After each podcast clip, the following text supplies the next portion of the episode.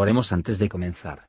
Señor, por favor, déjanos entender tu palabra y ponerla en nuestros corazones.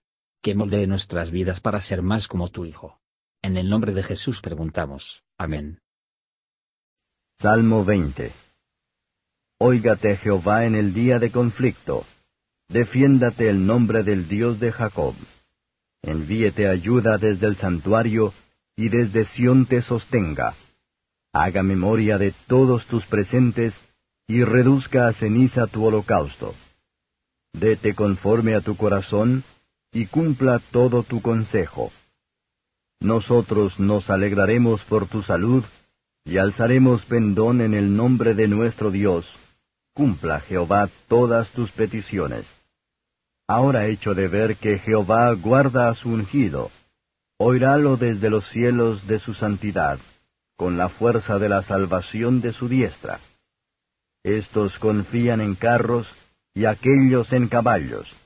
Mas nosotros, del nombre de Jehová nuestro Dios, tendremos memoria. Ellos arrodillaron y cayeron, mas nosotros nos levantamos y nos enestamos.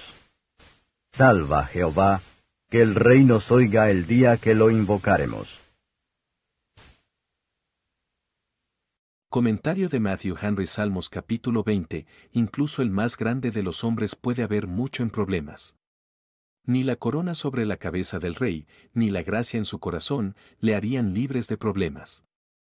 Incluso el más grande de los hombres debe ser mucho en la oración que nadie espere beneficio por las oraciones de la iglesia o sus amigos que son capaces de orar por sí mismos, sin embargo, descuide.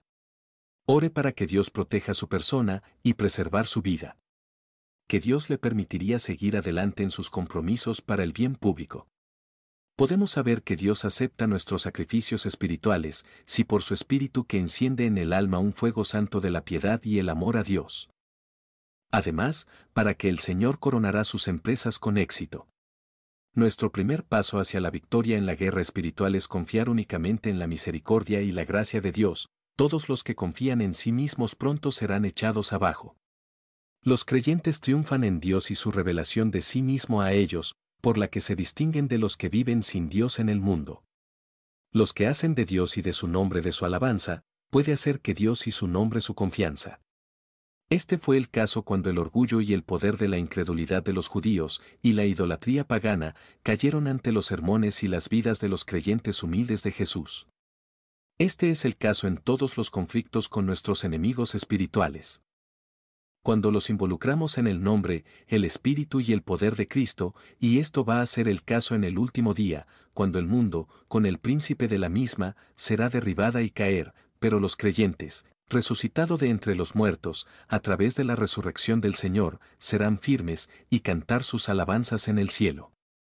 En la salvación de Cristo regocijémonos y alzaremos pendón en el nombre del Señor nuestro Dios, seguros de que por la fuerza salvadora de su diestra seremos vencedores sobre todos los enemigos.